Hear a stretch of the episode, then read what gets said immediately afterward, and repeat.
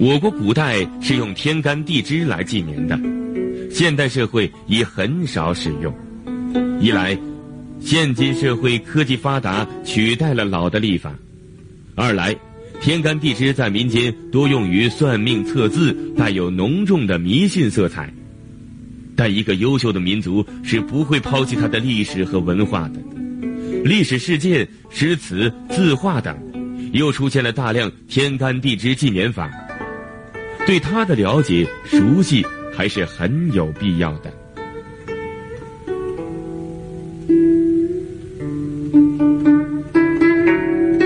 早在春秋战国时期，历法混乱，夏历、阴历和周历同时并存。三种历法之间的主要区别是每年开头的月见不同。秦始皇统一中国后，曾改用夏历建亥之月的十月为一年的开头。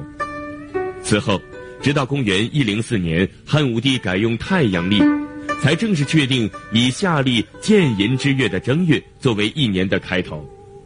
打这以后的两千年间，除了王莽、魏明帝时一度改用阴历。唐代武则天和唐肃宗一度改用周历，一般都以夏历的寅月作为一年的起始。现在，我国使用的年月日时是采用夏历，实际上是阴阳合历，俗称农历。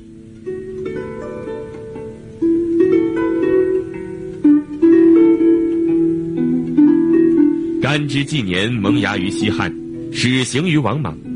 通行于东汉后期，而使用皇帝年号纪年，则是汉武帝时期建元年号。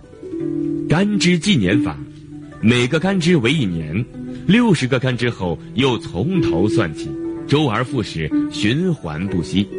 由甲子开始，满六十年称作一甲子或一花甲子，称为干支纪年法。如甲子为第一年。乙丑为第二年，丙寅为第三年，六十年为一周，一周完了再由甲子年起，周而始循环下去，依次类推。必须特别注意的是，干支纪年是以立春作为一年即岁次的开始，视为岁首，不是以农历正月初一作为一年的开始。从已知的公历年份计算干支纪年，年份数减三。除以十的余数是天干，除以十二的余数是地支。干支纪年法和现在纪年法比较起来，虽然笨拙得多，但它在我国历史上却差不多一直沿用到清朝灭亡以前的整个历史时期。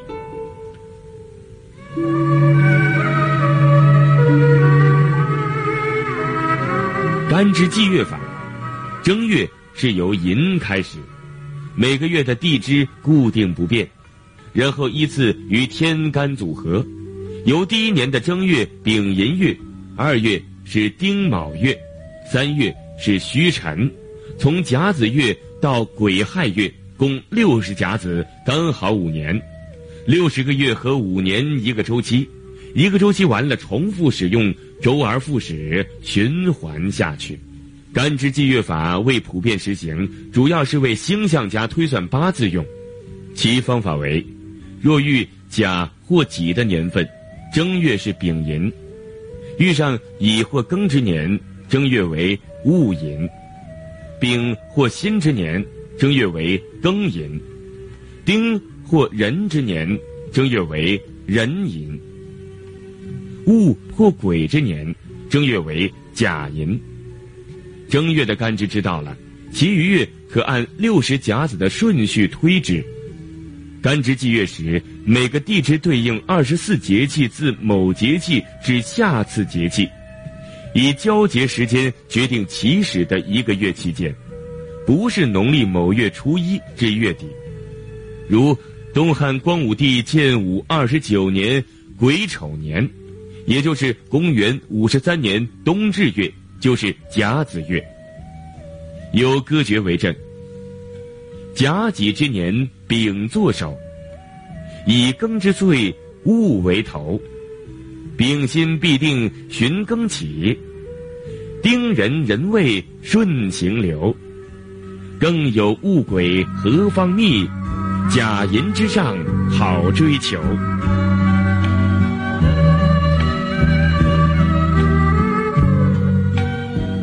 干支纪日法由甲子日开始，按顺序先后排列。六十日刚好是一个干支的周期。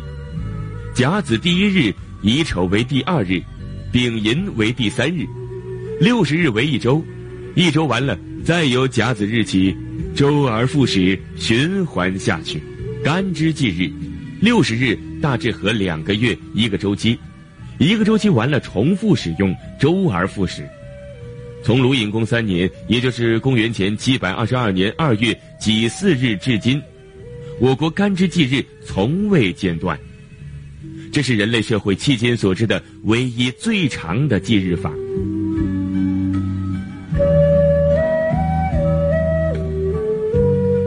干支计时法，干支计时法是以地支为主，从每天的二十三点开始为子时，而后依次是丑、寅、卯、辰、巳、午、未、申、酉、戌、亥等。每个计时单位的名称是时辰，每个时辰恰好等于两个小时，循环一次正是二十四小时。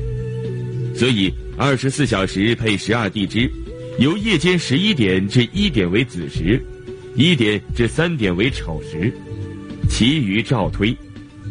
其计时歌口诀是：甲己还生甲，乙庚丙作出，丙辛从戊起，丁壬庚子居，戊癸何方始？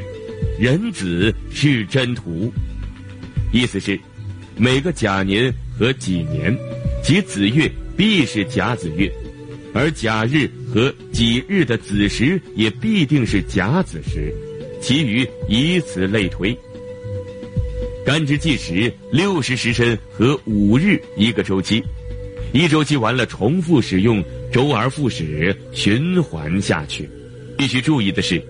子时分为零时到一时的早子时和二十三时到二十四时的晚子时，所以遇到甲或己之日，零时到一时是甲子时，但二十三时到二十四时是丙子时，晚子时又称子夜或夜子。